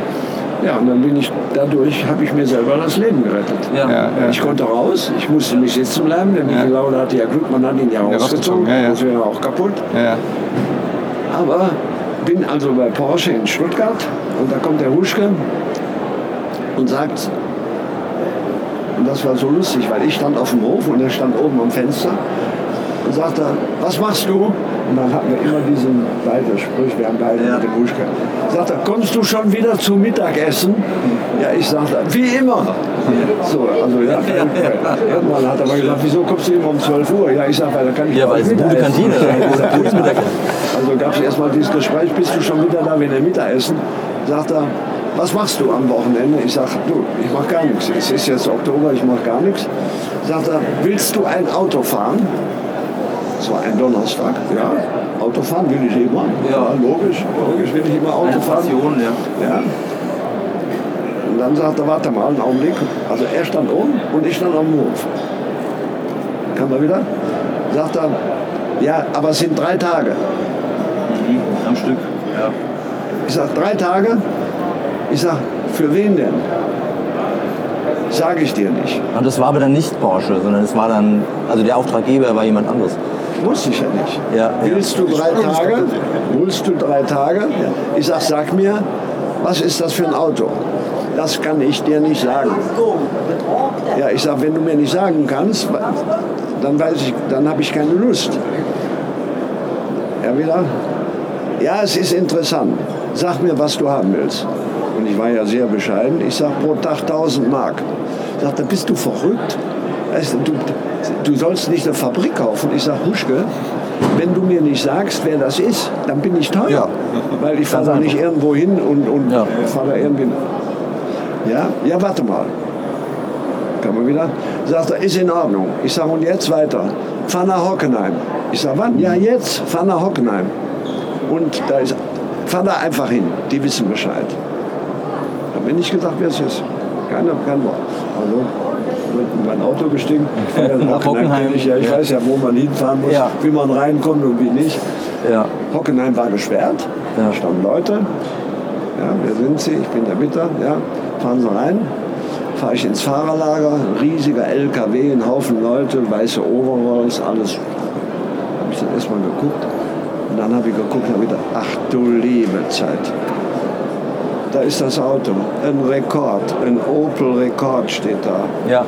Wie gut, dass ich 1000 Euro, ge- 1000 Mark gesagt Also habe. Ihr Kontaktmann wusste, dass Sie nicht Hurra schreien werden. Und wer stand da? Mit Overall? Robert Lutz. Ah, Bob und Lutz. das ist also das Geheimnis hinter, also wie Sie dann mit Rüsselsheim und Opel in Kontakt Eben. kamen. Und, Was, was, war das für, was war das für ein Rekord? Das war die schwarze Witwe. Black Widow. Da haben die aus Imagegründen einen Rekord genommen, haben den professionell zum Rennauto umfunktioniert. Der, der, den gibt es ja auch heute noch. Die Karosse, unverändert die Karosse, Opel Rekord, zwei Türen. ja. So, und ich habe gedacht, das ist ja jetzt das allerletzte. Ich habe gerade mit dem 906 300 Meilen haben wir uns gestritten mit, mit zwei Werksautos, wer, wer, wer gewinnt und ich habe gewonnen und der Just war Zweiter und jetzt komme ich und da steht dann Opel Rekord. Oh, Das war, das war 68 oder was war das? 68. Das war dein Rekord. ja. Welches Baujahr ist dein Rekord? Mein Rekord ist 63er Baujahr. Das war der erste. Also Der, Rekord A. Es gab ja, wie Das war der Rekord ich hatte keine Ahnung. B, aber da, stand, da stand dieses schwarze Auto, Ja. dann habe ich nur so rumgeguckt, dann habe ich mich gewundert, habe gedacht, verdammt nochmal, die Räder sind gehörig breit, aber keine Kotfüllverbreitung. Ja. Ja, wie geht das? Wie kann man so ein breites Rad in Rekord? Ich bin ja auch Opel gefahren, zum Teil normale Autos, GS, Ja. wie jeder andere, 2,5 Liter, Ja. war ein gutes Auto. Ja. Dann habe ich das gewundert. Und dann habe ich reingeguckt, da habe ich gedacht, nichts drin. Nur ein Rennsitz, ein Drehzahlmesser drin, kein Amateur. Darf ich, Die meint's ernst. darf ich mich mal reinsetzen? Dann war dann eben dieser Bob Lutz, den ich ja vorher gar nicht kannte. Ja. habe ich mich dann reingesetzt. Das ist schon irgendwie komisch. Ja? Komisch, wie leicht die Tür auf und zu geht, auch komisch. Ja. nichts drin. Und dann kam er dann und sagte, ja, ich bin da ja mitgefahren, das ist jetzt, äh, wir wollen damit äh, ein oder zwei Rennen fahren und äh, äh, ja, Herr Huschke hat ja Sie empfohlen, dass ich der Rennfahrer bin, der das wohl könnte, wie auch immer. Ja, dann habe ich mich reingesetzt, angezogen noch normal, gesagt, jetzt muss ich mal laufen, darf ich mal den Motor laufen lassen? Ja, das habe ich dann gemacht und dann habe ich gemerkt, das ist kein Rekord. da, da wusste ich sofort, als ich den, dieses Geräusch hörte, wusste ich, Das ist kein- das ist kein Opel-Rekord. Und dann habe ich erstmal diese ganzen Leute, das waren die Techniker von Rüsselsheim, die hatten den, waren schon zwei Tage da und haben versucht, dieses Rennauto so zu machen, so gut abzustimmen auf den, auf den Kurs, weil das, ich sollte auch ein Rennen damit auf in Hockenheim fahren. Und dann habe ich mich dann doch umgezogen und dann habe ich mich dann da reingesetzt, da bin ich dann losgefahren auf dem kleinen Kurs. Ich meine, ich kenne ja alles. Ja. Ich bin da zig, zig ja, Rennen, ja. zig Klar, Rennen in Hockenheim gefahren. Aber entscheidend war, der Lutz war der erste, da habe ich den kennengelernt. Und daraus resultiert, Das wollte ich gerade sagen. ich bin dann mit diesem Auto gefahren, unfahrbar für einen Rennfahrer war eine fürchterliche Straßenlage. Aber- Aber in diesen drei Tagen haben wir diesem gemeinsam mit diesen ganzen Technikern, die da alle rumliefen. Eine der eine war für, Schicksalsgemeinschaft. ja, ja, der war für Fahrgestell, der war für den Motor. Der Motor ging ja wie die Hölle. Wie die Hölle. Ja. Nur der, der- der Rest war eben Was, was war das für ein Motor? War das schon? zwei Liter. Keiner weiß, welche Leistung der hatte. Ich habe nur gesagt, es ist kein Opel. Ja. Das war mir völlig klar. Es ist NO, steht ja drauf. Aber wenn ich da reingucke, dann weiß ich, das ist kein Opel. Da ist die Kühler, der ist nicht da an der richtigen Stelle. Das ist nicht richtig. Wie gesagt, es war ein Motor, der war speziell präpariert worden in Schweden bei irgendwelchen Leuten. Hatte so 270, 280 PS, dieses kleine Auto da. In so einer relativ leichten War ja Karosserie. eine leichte Kiste, war ja nichts mehr drin. Ja. Ja, Ja. nicht, äh, und Das ist nicht ungefährlich, ja. Nee, muss man, muss man mit war- umgehen können. Aber ja. gut. Ja. Und Sie waren war ja Leistung ja, gewöhnt. Ich war ja zehn Jahre Ja. im Rennauto, also Ja, ja, ja. hat mir gar nichts gemacht. Dann habe ich Spaß daran gehabt, dass das so ein tolles Auto war. Und dann bin ich dann da rumgefahren, habe den ganz schön abgestimmt. Nach drei Tagen war er dann gut, aber ich kannte jetzt den Bob Lutz. Das war natürlich Das dieses, war dann- dieses Zusammentreffen. Das, gut, dass Sie zugesagt haben für das Rennen, sonst Genau. hätten Sie ihn ja nicht getroffen. Ne? Genau das. Dann Ja. ist beim ersten Rennen ist der Kipphebel gebrochen. Ich kein Training fahren, aber da musste ich aus der letzten Startreihe fahren. Aber ich bin noch Dritter geworden. Ich bin mit dem Ding in Aus Zoll. aus der letzten Startreihe, dritte, das muss man erstmal nachmachen. Ich bin da durchgefahren, die BMWs, habe ich alles Ja, überholt. alles versägt, ja. Dieses Auto war ein absolutes irres Auto. Und ich freue mich immer noch, wenn immer ich in Rüsselsheim bin, die haben ja einen nachgebaut. Okay. Das Ja. Original ist verschwunden, das haben sie, es ist irgendwie gestohlen worden. Okay. Undefinierbar, sage ich mal. Ich weiß auch, wo das, Ja. wo das gelandet ist, aber ich sag mal, undefinierbar war das Auto irgendwann weg. Weil GM hatte ja verboten, Rennsport zu betreiben. Das heißt also, dieses Black Widow war ein Geheimteam, was in Rüsselsheim ganz separat, ohne Genehmigung, aber alle wussten Bescheid. Alle wussten, Generaldirektor, Chefingenieur, alle wussten, Ein offenes Geheimnis. Ja. alle wussten, da hinten das. Bist doch bei der Black Widow hier. Ja, die arbeiten Sag ja nichts. Und Schön sowas. und es wurde gesagt, mir gesagt, also Sie dürfen nicht sagen, was das ist. Wenn, Sie werden ja jetzt bestürmt von den Journalisten, weil alle sehen, das Auto ist ja, guck mal, der Peter fährt da Zeiten, das ist ja unmöglich mit dieser. Ja? Sie wissen von gar nichts. Ja, ich weiß von gar nichts. Ich weiß auch von nichts. Wer ist der? Kenne ich nicht. Ach ja, wie heißt der? Ro- Robert Müller? Wie heißt der? Die hatten dann alle falsche Namensschilder. Ach so. Da ist er alle nicht offiziell. Jeder wusste, ist der Lutz, aber er hatte ein Schild, ich weiß jetzt nicht, Robert Müller. Und Damit er in Ruhe gelassen wird. Damit einfach- Und das nicht so bekannt wird. ja, es durfte ja nicht bekannt sein. Es Ja. durfte ja nicht bekannt Inkognito. sein. Es war ja. Ja. absolut geheim, ohne Ende. Und, aber es hat mir die Verbindung zu dem Lutz geschafft. Ja. Äh, damit zum Chuck Chapman, der war ja Chefingenieur, auch Vorstand natürlich, auch Amerikaner. Ja. Und dann habe ich also gleich die richtigen. Alexander Cunningham, der war der Generaldirektor, der wusste Bescheid. Der Vertriebschef war der Lutz, der wusste Bescheid. Ja. Der, der Chuck Chapman, Chefingenieur, wusste Bescheid. Ja. Der David Holz, der Designer, alle wussten Bescheid. Ja, fantastisch. Das Auto gab es nicht. Gab's nicht, gab's nicht in Wahrheit, ja. Also, aber um nochmal die Verbindung zu Ihrem Fahrzeug äh, zu äh, finden, äh, Kam durch, dann durch den Bob Lutz. durch den Bob Lutz. Da ich ja schon Autos verkaufte, Autos importierte, Rennen fuhr, war für mich eigentlich immer der Gedanke, nachdem ich ja nun mit Pizzarini, lass die Finger davon, Lamborghini, vergess es, Ja. Maserati, vergess es und der Carlo Abarth immer, lassen Sie davon die Finger, machen Sie das nicht. Und da gab es dann Intermechaniker Reisner, der baute so ein Auto, das hieß Italia mit großem Ford-Motor, äh, Karosserie mit langer Haube aus Ja. Turin. Und als der Abarth hörte, dass ich das auch importieren will, war er dann, hat er gesagt, dann kündige ich Ihnen den Kredit. Weil dieser Reisner, der ist ein ganz genialer Typ, aber alles das, was ein Automensch wissen muss, Türschloss, Scheibenwischermotor, Ja. Der mixt das zusammen aus Fiat 500, Fiat 500 Hinterachse Mhm. in einem 5,8 Liter eine Fiat. Das kann ja nicht funktionieren. Kann ja, ja. nicht funktionieren. Also, Also hier haben Sie ja wirklich geschafft äh, mit dem Bitter aus meiner Sicht, dass Sie diese Eleganz einer, einer italienischen anmutenden Karosserie eben mit einer zuverlässigen ja, Großserientechnik. aber wenn, Sie mein GM. Leben, wenn, Sie, wenn ich mein Leben überdenken sollte, ich mag gerne italienische Schuhe, ich esse gerne italienisch, ich habe gerne italienische Hemden, ich mal gerne Bilder in Italien, weil Berge und Meer. Irgendwo habe ich so ein Aber Sie mögen auch trotzdem einen ordentlichen Motor wie den V8 aus dem G- das ist das, wo die Italiener mir immer gesagt komm, lass uns eine Runde Boccia spielen. Das habe ich dann mit das immer gerne gemacht. Ja. Aber das ändert nichts daran. Ich, ich will, dass ihr das Auto anständig macht. Und wenn ihr das nicht tut, dann ist das schade.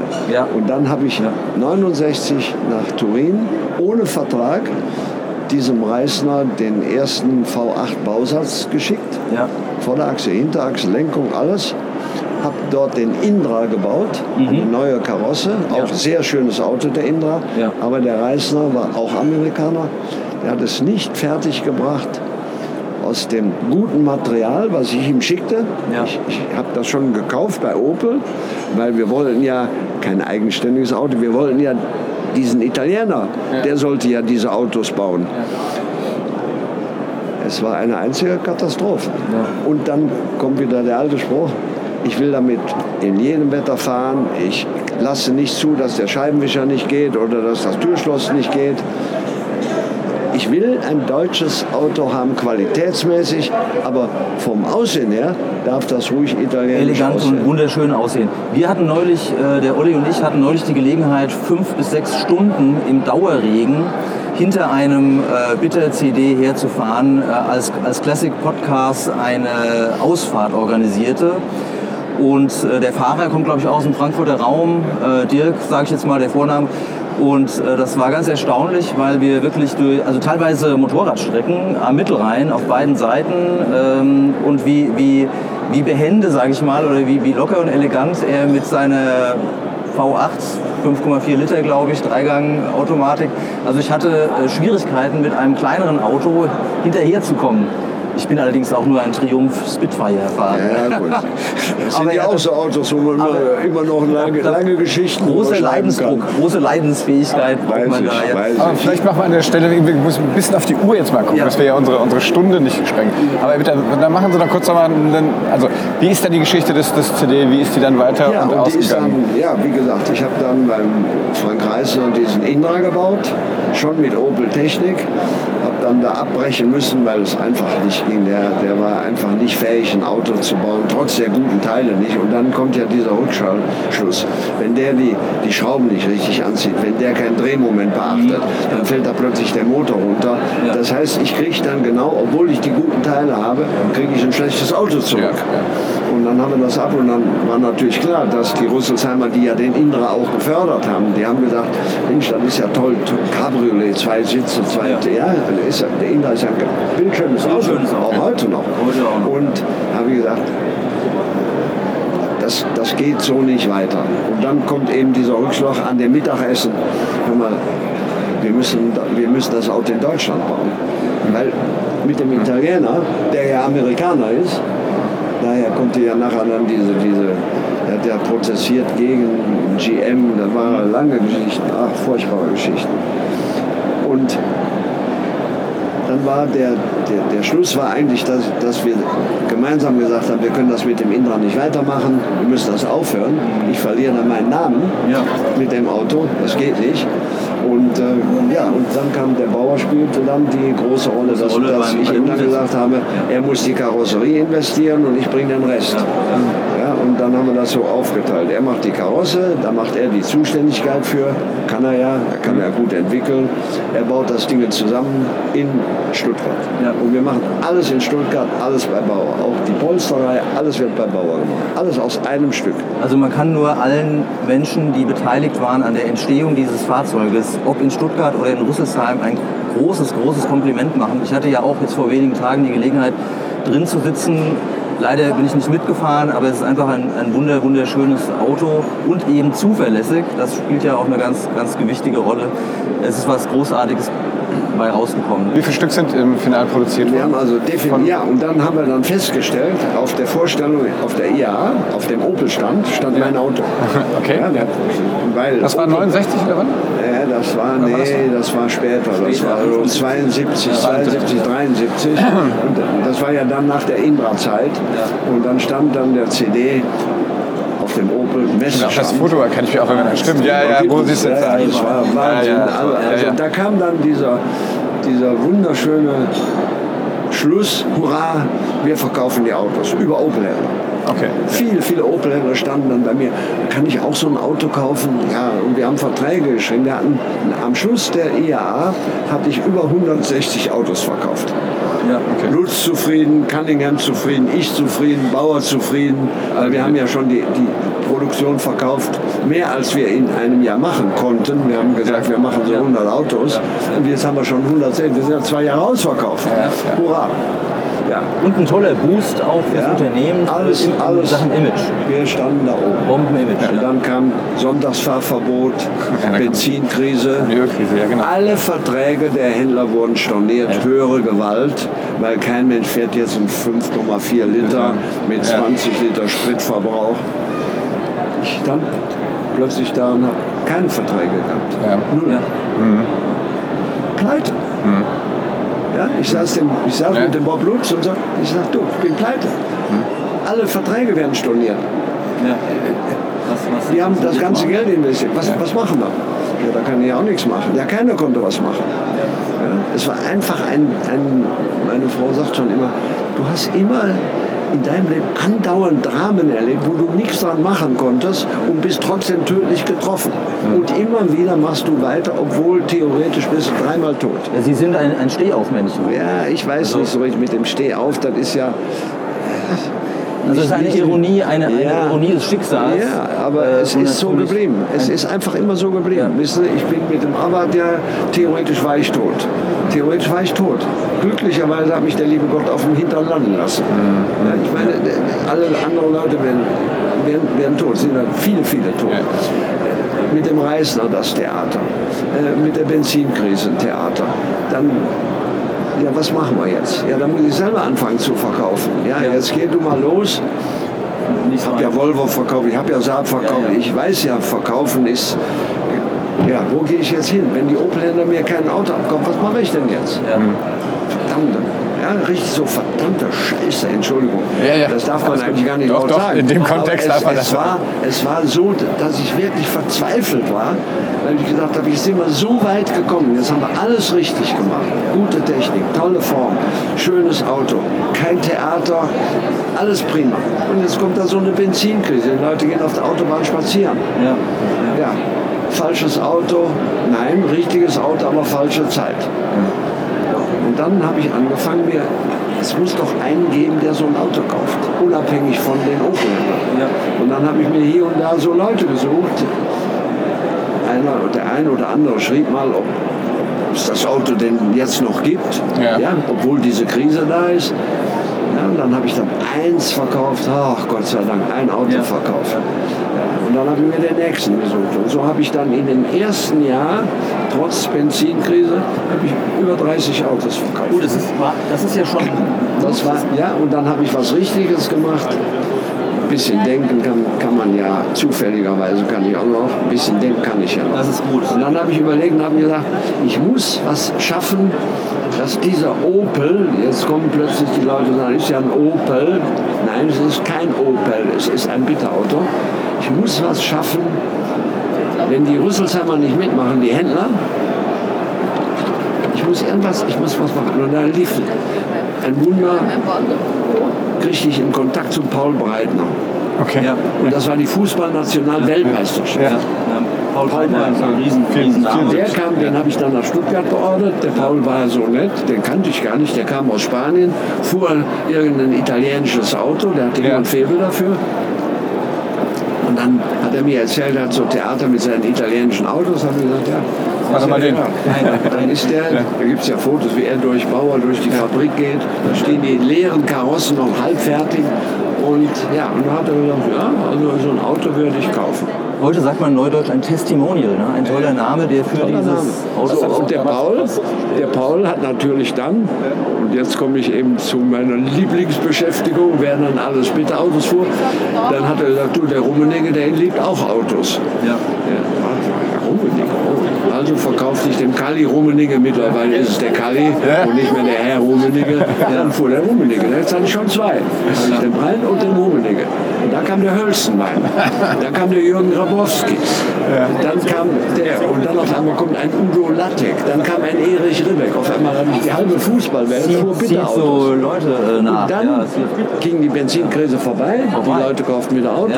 Ja, Ja, Und dann habe ich das überstanden mit, den, mit den Leuten. Und dann kam Iron Chia und dann kam und alle Welt. Günther Netzer auch, ich weiß nicht, der, der ist doch mal, der ist, der ist der war immer Ferrari. Ja, oder, oder Netzer war äh, immer Ferrari. Maserati. Ja, der war immer Ferrari und Ja. Uli Hoeneß auch. Ja. Mit Uli Hoeneß habe ich nie ein Auto ja, also das ist jetzt ein bisschen Rückwärtsdenken. Aber wir haben dann genug Image gehabt, dass viele Leute gesagt haben, ja, das ist ein tolles Auto. Dann fahre ich zum Opel zum Service. Dann die Opelner freuten sich, wenn jetzt der Paul Breiner in München zum äh, Autohaus sowieso fuhr zur Inspektion. Dann machte er gleich mal Autogrammstunde. Dann war der Händler wieder froh. Dann erzählte der den nächsten Händler, hör mal, wenn, wenn der da kommt, da fährt er der zu dir, der muss ja gar keine Inspektion machen. Der kommt einfach nur, weil er dem Erich einen Gefallen tun will. Ja, okay, so dem Erich tut man einen Gefallen, wenn man zum Opelhändler zum Service fährt. Mit einem Bitterauto. Und ich traute mich ja nicht, diesen Namen Bitter auf mein Auto zu schreiben. Deswegen hieß er ja im Anfang 10, äh, Diplomat. Nee, stand nur drauf Diplomat. Da steht jetzt an der Seite noch klein drauf. Ja, und jetzt kommt wieder Porsche ins Geschäft. Dann war ich beim Butzi Porsche, dem ich ja Lenkräder verkauft habe. Wir haben ja Lenkräder gemacht. Ich hatte ja mal eine Bootssteuerradfabrik. Machte Bootsschiffssteuerräder. Jawohl, das machten wir mit einer uralten Holzfabrik. Wollen wir vielleicht anfangen zu sagen, was sie nicht gemacht haben? Ja, wir Katastrophe, aber wie gesagt, wir haben das gemacht und ich habe dann engen Kontakt zum Butzi und dann sitze ich beim Butzi in, in, in seinem Zimmer und äh, wir, wir diskutieren darüber, weil Opel sucht jetzt einen Namen für diesen CD, will mir helfen, da muss man ja aufpassen, dass man einen Namen nimmt und auf einmal kommt jemand, der sagt, Ja, hab ich schon, mein mir. Namensrecht, ja. ist also schon ein Problem. Dann kamen dann so Worte Turissimo. Ja, so als Turissimo. Also Reise- einfach, ja, die, GT, man suchte, man, ja. man hat ein, man hat, die haben richtig GT, gesucht, ja, richtig ja. gesucht, weil einfach darauf schreiben, GT geht ja auch nicht Geht auch so nicht, gut. das ist so aber alt, Turissimo banal, geht ja. nun gar nicht. Und dann habe ich dann mal irgendwann in Rüsselsheim gesagt, ich sage, da könnt ihr ihn ja gleich Spaghettissimo nennen. So. Also ich war gar nicht zufrieden mit der, mit der Entwicklung des Namens. Und dann sitze ich beim Butzi und wir diskutieren darüber. Ich sagte, ist so ein Ärger verflickt, jetzt haben wir das Auto und wir haben keinen Namen. Und dann kommt der Ferry rein. Und äh, Butzi sagt zu seinem Papa, der Erich, mittlerweile kannte man mich über diese Lenkräder, das ist eine Geschichte für sich selbst. Und der Erich baut doch dieses Auto. Ja, ja, ja, das ist gut. Ja, der sucht einen Namen. Und dann sagt der Ferry, daher kommt dieser Name, schreib deinen Namen drauf und bau ein gutes Auto. Ja. Er Dann gute sag ich zu ihm, dann sage ich zu ihm, aber bitter, das ist ja schlimm. Er sagt doch, Porsche klingt auch nicht besser. ja, ja, die deutsche Sprache hat so ein bisschen was gut gemacht. Aber Und gut. dann hat der Butzi Porsche mir das B entwickelt, Ja. das B und Ja. auch den Schriftzug. Der Schriftzug ist wunderschön, auch heute noch. Und Ist, dann habe ich äh, gesagt, ich brauche mich nicht mehr kümmern. Ja, ja. Und dann habe ich mich getraut und habe gesagt, wenn der Porsche sagt, schreibt der Name auf, jetzt nenne ich das Auto bitte. Also- und dann war die Abkürzung CD nichts anderes als Coupé Diplomat. Ja, ja, ja. Und dann ist der nachher dann, als die Leute fahren alle ein CD. Und jeder weiß, es ist so bitter. Jeder weiß, was das ist. Ja. Jetzt sind wir ja hier an, an Ihrem Stand, Herr Bitter, auf der IAA 2019 mit Classic Podcast. Ähm, was steht hier neben Ihrem Original Bitter CD? Ja, das ist, jetzt, das ist jetzt die Fortsetzung, wie das so in der ganzen Industrie passiert. Man kriegt nicht mehr das Geld zusammen, um so ein eigenständiges Auto zu bauen, weil das kostet heute Also ich schätze mal, wenn ich das heute machen müsste, mit, mit der gleichen Weise, brauchen sie 30, 40 Millionen. Ja, unglaublich, was wir kosten. Ja. Sie haben heute einen Kostenapparat, der ist so gewaltig. Riesig. Äh, Und die, die, und die Auflagen werden ja immer höher. In Rüsselsheim hat man ja auch nichts mehr Richtiges. Ich muss den Zuhörern äh, kurz aufklären, hier steht ein Opel Insignia als Basis, aber eben eine, Veredelt. eine, eine total veredelte Ausführung, die Bitter auch heißt. Ein, ein wunderschöner Kombi in diesem äh, Mausgrau, sagt man glaube ich, also ein, ein Lack, der im Moment auch sehr modern ist. Und dieses Fahrzeug ist veredelt. Ja, gut. Und jetzt ist die Geschichte, jetzt um auf, den, auf das Ende von heute zu kommen. Wir haben dann überlegt, es gibt kein gescheites Auto mehr in Rüsselsheim. Nach dem SC ist nichts mehr Gescheites gekommen, da kann ich gar nichts machen. Wir haben ja den SC auch in Amerika verkauft. Wir hatten ja ein eigenes Geschäft in Beverly Hills und haben die Hälfte unserer SCs in Amerika geblieben. Nicht Ja. der CD, der CD war nie in Amerika. Passt auch sehr gut dahin. Ja. Ja, also es war immer nur der SC. Ja, und jetzt, jetzt habe ich ja nichts mehr. Ja. Was mache ich jetzt? Ja. Dann habe ich ja die Rennerei nach dem letzten Unfall aufgehört, weil ich gesagt habe, jetzt bin ich dreimal davon gekommen. Dann hat Abarth die Fiat verkauft, an Fiat verkauft. Ja, jetzt habe ich keinen Abarth mehr. Bei Opel ist ja nichts mehr los. Was mache ich jetzt? Ja. Mein Geschäft in Amerika, ich habe kein Auto mehr. Nur noch den SC und jetzt kann ich kein Auto mehr bauen. Der Senator ist auch schon wieder zu Ende. Und dann habe ich neun Jahre für, Herrn Pirch gearbeitet. ja. Ich war, Interessante neun, Phase. ich war neun Jahre in Wolfsburg mit meiner Mannschaft. Wir konnten ja Autos bauen und haben, was ich sagen darf, ich darf sagen, ich habe gearbeitet für die Forschung und für die Entwicklung. Ja. Wir waren 40 Leute Ja. und haben Ja. für die Forschung und Entwicklung Da hat sich Sprich, Pirch also ein gutes Team geholt. Ja, der Pirch, der hat da gar nicht viel mit zu tun gehabt. Der, um solche Sachen kümmerte sich Herr Pirch nicht. Aber weil ich ja den Butzi Porsche, ich bin ja auch heute noch mit der Porsche-Familie sehr eng befreundet. Ja. Ja, ich, ich treffe mich immer noch mit dem Peter Ja. und wenn ich den Wolfgang, also Schön. Ja. die Freundschaft zu der Familie Porsche ist geblieben, wo, wobei der Butzi natürlich für mich, der, es war ja der älteste Sohn, er war der Designer. Ich mal ja auch ganz gerne. Wir haben so viel, wir haben Verbindung. Porsche Schlitten zusammen gemacht, der Butzi Porsche und, und also äh, Porsche war für mich immer, obwohl ich nie Porsche 911 gefahren bin, Ja. nie, überhaupt nie. Es, es, als Auto, nein, ich 906 war hier. ja, 900, ist ein Rennauto, ist ja was anderes. anderes, ja. Aber so, ich bin nie so der 911-Freak gewesen. Aber alle 911S, die vom Werk gebaut worden sind, in den, äh, das war so 76, Mhm. nach der Dame kam der S, hatte ein Holzlenkrad gemacht von Erich Bitter. Ah, Serienmäßig. Sehr schön. Können Sie im alten, wenn Sie einen alten 911S sehen, die schwarzen hab ich Speichen. schon gesehen. Hab ich schon gesehen. Und das, das Holz, Ja, den ja, Holzkranz mit dem schwarzen Ebenholzstreifen innen drin, die habe ich gemacht. Sehen Sie, sehen Sie 100 bitter Schokolade, also was ganz Edles, ein bitter Lenkrad. Ja, das haben wir gemacht. Ja. Das heißt aber im Endeffekt, die Firma Bitter gibt es heute noch, ihr Neffe, glaube ich. Ja, und dieses Auto, Genau. dieses Auto, wir haben dann überlegt, dann, dann, dann hatte ich gar kein Auto mehr. Und dann kam in den Anfang der 2000er Jahre, kam dann ein ehemaliger Generaldirektor von Rüsselsheim, der war der Chef von Holden in Australien, Ja. Peter Hanberger. Traf mich in Detroit, weil ich geguckt habe, was macht ihr? Vielleicht gibt es irgendwo was, wo ich sagen könnte, ich könnte wieder ein Auto machen mit GM. Ich war ja immer GM. Ich, ich habe ja nur GM. Aber immer noch den Vertrag. Der wurde ja nicht, der wurde ja nicht gekündigt. Ja, es gab nur kein Auto, aber es wurde der Vertrag, ich heute noch. Der ist ja 50 Jahre alt.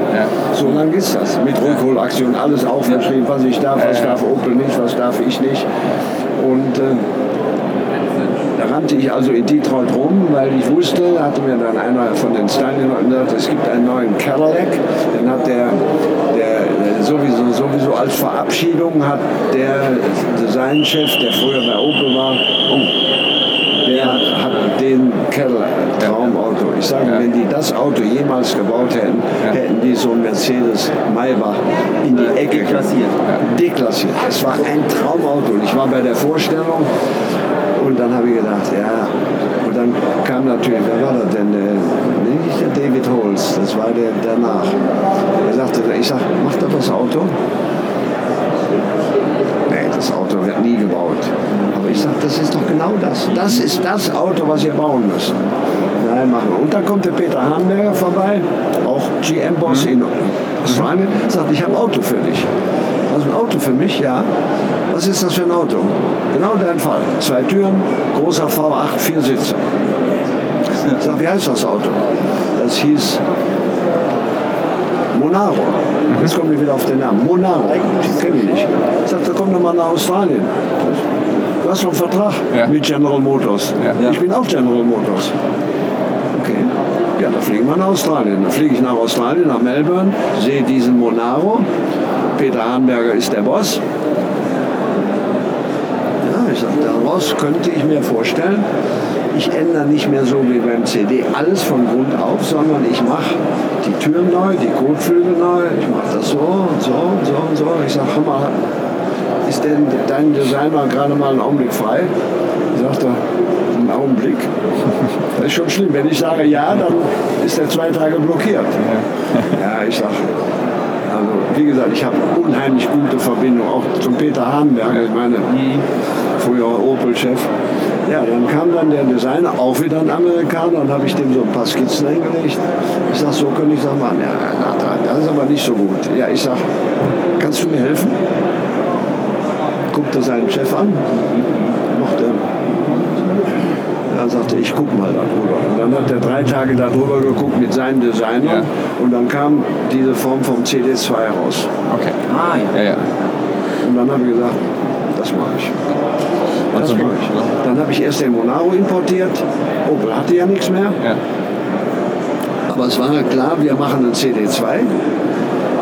Bitte eigenständig, nicht so wie der Monaro ist, sondern Monaro macht. Und dann wurde entschieden von GM, der Monaro wird eingestellt, wir machen aus dem Monaro ein Pontiac GTO. Und der wird in Australien produziert. Wir liefern aus Amerika den Pontiac den Motor, den GTO-Motor, 5,8 Liter, 360 PS oder wie viel? Das ist natürlich Ja. ist ja mir. Der, die Krux war nur, ich hatte das Glück, Australien fährt ja auf der falschen Seite. ja. Und ich hatte viele Gedanken mit den, mit den Technikern. Gibt es eine Linkslenkung? Kann man die richtige Seite bringen? Dann haben die gesagt, ja, wir liefern den ja nach irgendwie nach Saudi-Arabien. Und die sitzen auch auf der falschen Seite, für Australien auf der falschen Seite. Und dann kriegst du halt die Lenkung von denen, packst du da rein, das passt. Da ist ja nur die Sterne, bla bla bla bla bla. Und dann habe ich den CD entwickelt, CD2. Ganz schnell, ich war ja noch in Rüsselsheim voll beschäftigt, habe ich noch VW-Leute so hintenrum, haben dann mitgeholfen, dass wir die Daten kriegten, dass wir das alles machen können. Aber ich kriegte ja die Daten von GM, alle Daten, die ich brauchte, kriegte ich ja. Und dann konnte ich die Daten wieder den VW-Leuten geben, die haben ja auch eigene Abteilungen zum Teil. Dann haben wir den CD gemacht, dann gehe ich damit nach Frankfurt, stolz wie Oscar. Jetzt haben wir das richtige Auto. Zwei Türen, Bombenmotor, schönes Getriebe, klasse Hinterachsen, hurra, wir sind wieder wer. Und während der Ausstellung kriege ich ein Telefonat von Amerika. Ja. Du, wir müssen dir was sagen. Was denn? Wir können dir das Auto nicht mehr liefern. Welches Auto nicht? Der Pontiac GTO, den macht ihr doch für Amerika. Nein, Polen macht keine Autos mehr. Polen wird eingestellt. Es wird keine Holden mehr geben, es wird kein Pontiac mehr geben. Die Fabrik Pontiac wird auch zugemacht. Ja, da haben sie quasi zum zweiten Mal wieder so wieder äh, quasi Ja. zur falschen Zeit. Dann kam Gott sei Dank 2008, 2009 der Herr Forster. Ja. Ja. Von G- Ja, ja. Ja, ich erinnere mich. Das ist ja bekannt. Und dann sagte der, was willst du da immer in Australien rumlaufen? Wir bauen jetzt ein richtiges Auto, nämlich den Insignia. Oh, ein Insignia, ja, willst du den mal sehen? Ja, den will ich sehen. Und dann sah ich den Insignia Ja. in 2008 und dachte, willst du das nicht machen? Das ist ja doch ein Opel-Vertrag.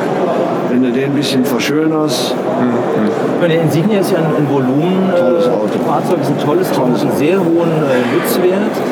Ähm, sieht sehr elegant aus und Sie können äh, nicht viel daraus machen, weil es ist einfach ein schönes Auto. Und jetzt muss ich überlegen, Auto, wo, wo, wie ist das mit meinem Geld? Was kann ich überhaupt tun? Ich meine, kostet ja alles unverschämtes viel Geld. ja. Und dann habe ich gesagt, ja, aber die Innenausstattung ist natürlicherweise Großserie, aber ich kann ja Innenausstattung machen. Ich weiß ja, wer die macht, wer sie für mich immer gemacht hat. Ja. Und dann habe ich gesagt, Das ist eine gute Gelegenheit. Herr und dann sagte der Forster, ich meine, es ist ja fast schon Geschichte, Ja, ja, weil der Forster wollte ja Opel verkaufen an die, an die Magna-Gruppe. ja, Die Magna sind ja auch Österreicher. ja, ja. Das ist wieder eine Verbindung, ja. Und dann sagte er nämlich, wenn ich nämlich Magna jetzt Opel einverleibe, da ja Magna ist ja damals hießen die ja Steyr Daimler Bruch, dann können wir doch den, den Insignia bei Magna bauen. Da warst du doch früher mit deinem SC sowieso. Ja, ja. Und dann können wir doch wieder ein schönes Cabriolet Gibt es schon eine Vertrauensbasis? Ja. ja, Ist ja, du, du, du kennst ja alles. Ist ja, du gehst in dieselbe Fabrik, nur die heißt dann, und ich bin der Chef in dieser Fabrik.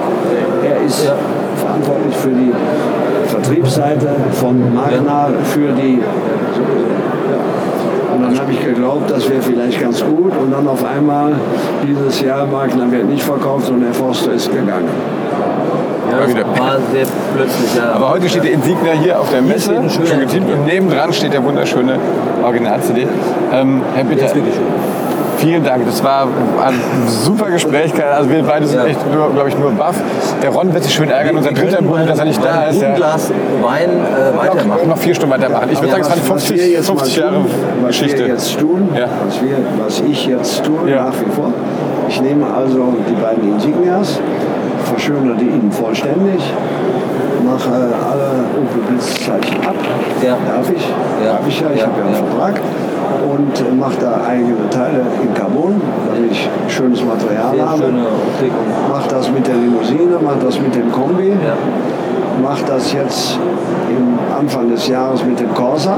ja, sehr schön. Noch eine exklusive Serie. mache ich den Corsa und mache den Corsa Strom Ja. und mache den Grandland, den, Ja, den Grandland, so diese. SUV-artige den etwas mache ich auch innen drin alles schön, außen paar Teile, Ja. so dass ich den Grandland habe als Hybrid, Ja. weil Ja. mit diesem Strom habe ich so mein Problem, sage Ja. ich jetzt mal. Ja. Und Da äh, geht Ihnen die Arbeit so schnell jetzt nicht aus. ja, also sagen wir mal, ich habe genug so zu tun. Ja, zum Glück haben Sie Unterstützung, weil Ihr Neffe auch. Ohne den Markus hätte ich auch nicht weitergemacht. Weil Ja. irgendwo muss ich mal sagen, ich bin jetzt 86 Jahre alt. Ja, Kompliment an den Markus, dass und, er. äh, der Markus weiter- der war ja schon immer dran, Ja. weil er immer schon gesagt hat, lass mich das das machen. ja. Aber ich habe immer gesagt, nein Markus, komm, lass, lass die Finger davon, das ist Ja. alles ungeheuer. Aber da ist ein junger Mann. Ja, ein junger Mann, der hat ja die ganze sagt, er, was hast du denn mal, als du 35 Ja, warst? Ja, das kann ich verstehen. Willen, erinnere mich da nicht dran. weil Das ist ja nur Risiko. Also wir haben uns heute sehr gerne daran erinnert, was Sie mit 35 Ja, ja, also wir, jedes Mal mit Das der, war äh, der. CD, wir freuen Ja, genau. Also das war Classic Podcast heute live von der IAA. Ja. Ganz besonderer Gast, Erich Bitter heute hier. Es war wunderbar. Vielen Dank für das tolle Gespräch. War ein Genuss, Herr Bitter. Ein Genuss. Genau. Und alles. Äh, Also wir werden Freunden. weiterleben und wir werden weiter Autos machen und, wo, wohin wir denn dann irgendwann mal weiß ich nicht. Aber ich sage vom Grundsatz her, Opel wird ja weiter Autos bauen. Ja. Jetzt habe ich ja wieder noch das, den letzten Satz, darf ich noch freundlicherweise Ja, noch natürlich. hinein, hineinschmeißen. Ja, Es gibt ja einen neuen Chef ja, von Ja. der PSA-Gruppe. ja. Der ist Tavares es ist ja sehr erstaunlich, aber ich kann es mit dem Herrn Tavares sehr gut. Das Ach, Herr Tavares weiß, nicht. Herr Tavares, Herr Tavares weiß, wer, was ich mache. Ja. Ich weiß, wie er denkt und da ich weiß, wie er denkt, sehe ich für Opel eine gute Zukunft. Okay. Wenn ich nicht wüsste, wie er denkt, wenn sie ja. den lassen, dann wird Opel eine gute Zukunft haben.